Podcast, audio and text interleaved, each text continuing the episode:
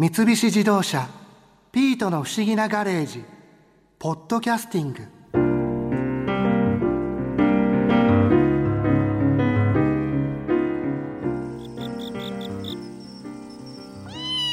SNS ってちょっと前から誤情報がリツイートされて広まっちゃったり匿名性に隠れて誰かが誰かを誹謗中傷したりいろいろ問題が起こってますよね。SNS は普及してからまだ10年も経っていないから仕方ないんじゃない？そこなんですよ。グーテンベルグが活版印刷機を発明してから人類が言論の自由を確立するまで250年かかっていますからね。SNS もちゃんと使えるようになるまで250年かかるってこと？いやそうじゃなくてもっと議論していかなきゃいけないってことですよ。そういえば新一この前元産経新聞の中国総局の記者でジャーナリストの福島香織さんに北京まで行っていろいろ話を聞いてきたんでしょ？そうなんですよ。いろいろ勉強になりました。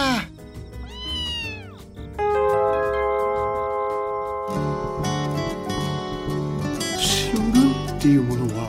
記事を書くときに、はい。まあ今 SNS とかでいろんな人がもう好きなようにこう意見を書けるじゃないですか、はい。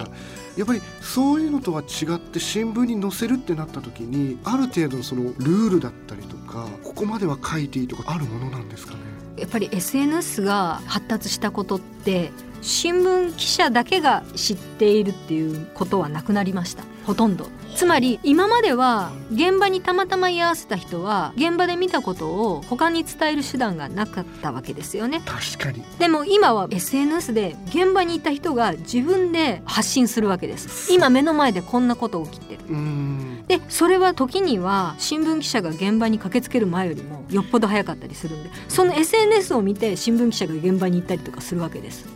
そういうこともあるんですね、うん、普通ならば何か事件が起きました、うん。でそれ目撃者が警察なりとかなんかやっていました。で警察は警察でわざわざ新聞記者に教えてくれることはないので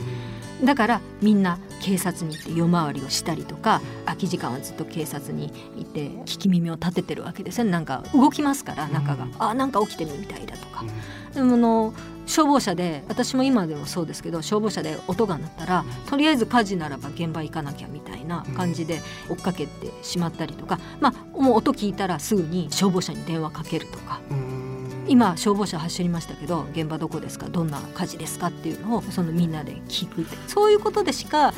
そのいろんなところで起きている事件っていうのがわからない。あとは警察発表がうん。公式にやる記者クラブを通じて知るっていう以外は大体事件のが起きていることの把握の方法っていうのはなかったんですけど、うん。今は警察が発表するよりも記者が発見するよりもそこに現場で居合わせた人が SNS で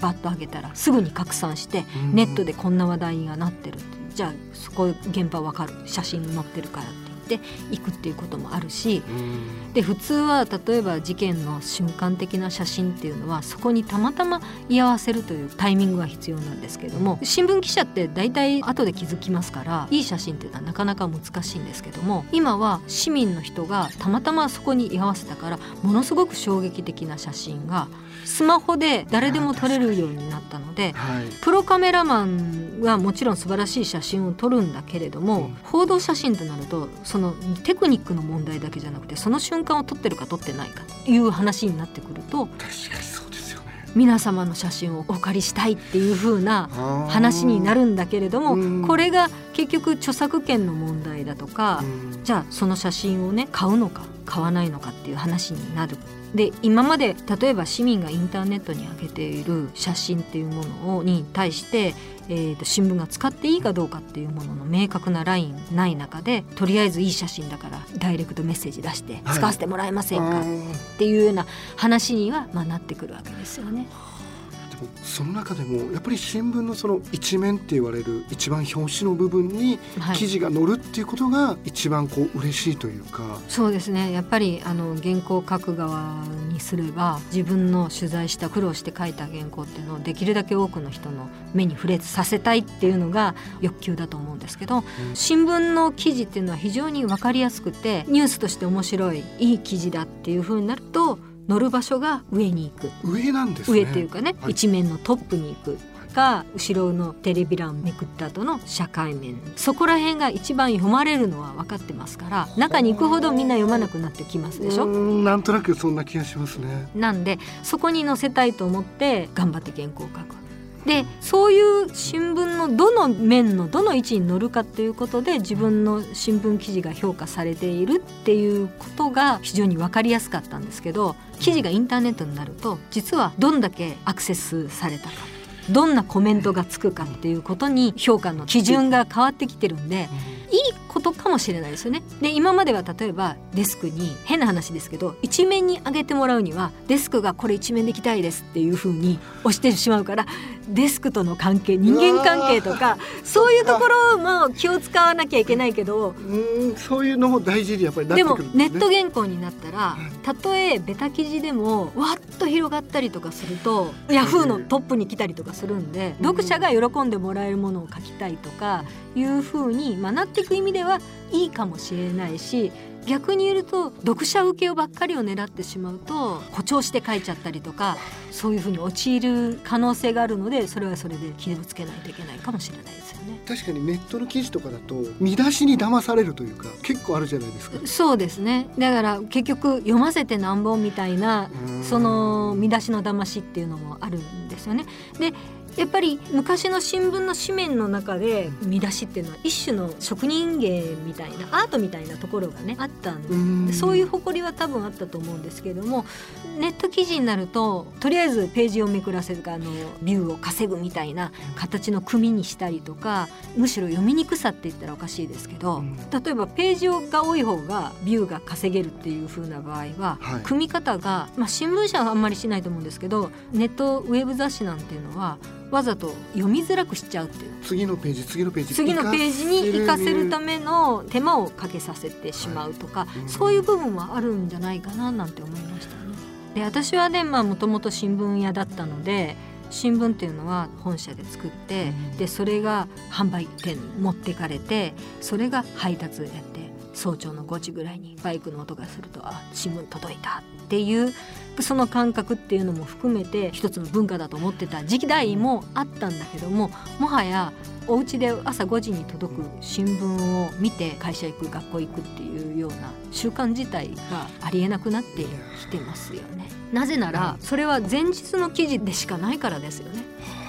もう過去の記事で今は今起こってる事件とかがライブでネットで。見れちゃうわけでもし大事件があったらうん。どこもライブ放送するでしょう。今はそうですね。じゃあその日に分かるわけですよね。うん。で私たちは新聞の中でこういろんな何がその重要な報道であるかっていうのいくつかあるんですけど意識の中では災害報道っていうのがすごく重視されてきたんですね。で私は災大阪出身でしたから淡路阪神大震災ありましたしで東京は東京で大きな地震がいくつもありましたよね。でそういう時に例えば少なくとも最初の頃の阪神大震災の時代っていうのはし現場に新聞届けなきゃっていううんなんていうのかなそういう使命感っていうのはあったんですよ。はい今そういうものを全く必要とされてないじゃないですか。確かにそうですねそれよりもスマートフォンがちゃんとつながるように充電できなきゃっていうことの方が重要になってもう新聞お呼びでないみたいな。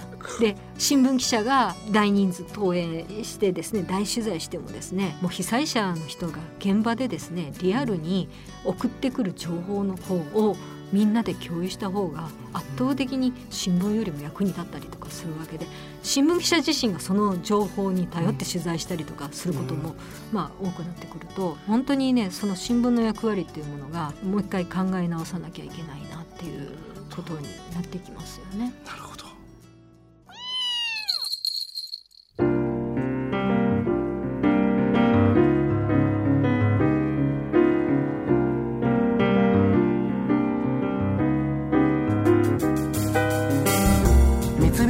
菱自動車ピートの不思議なガレージポッドキャスティング。このお話はDrive your Ambition 三菱自動車がお送りしました。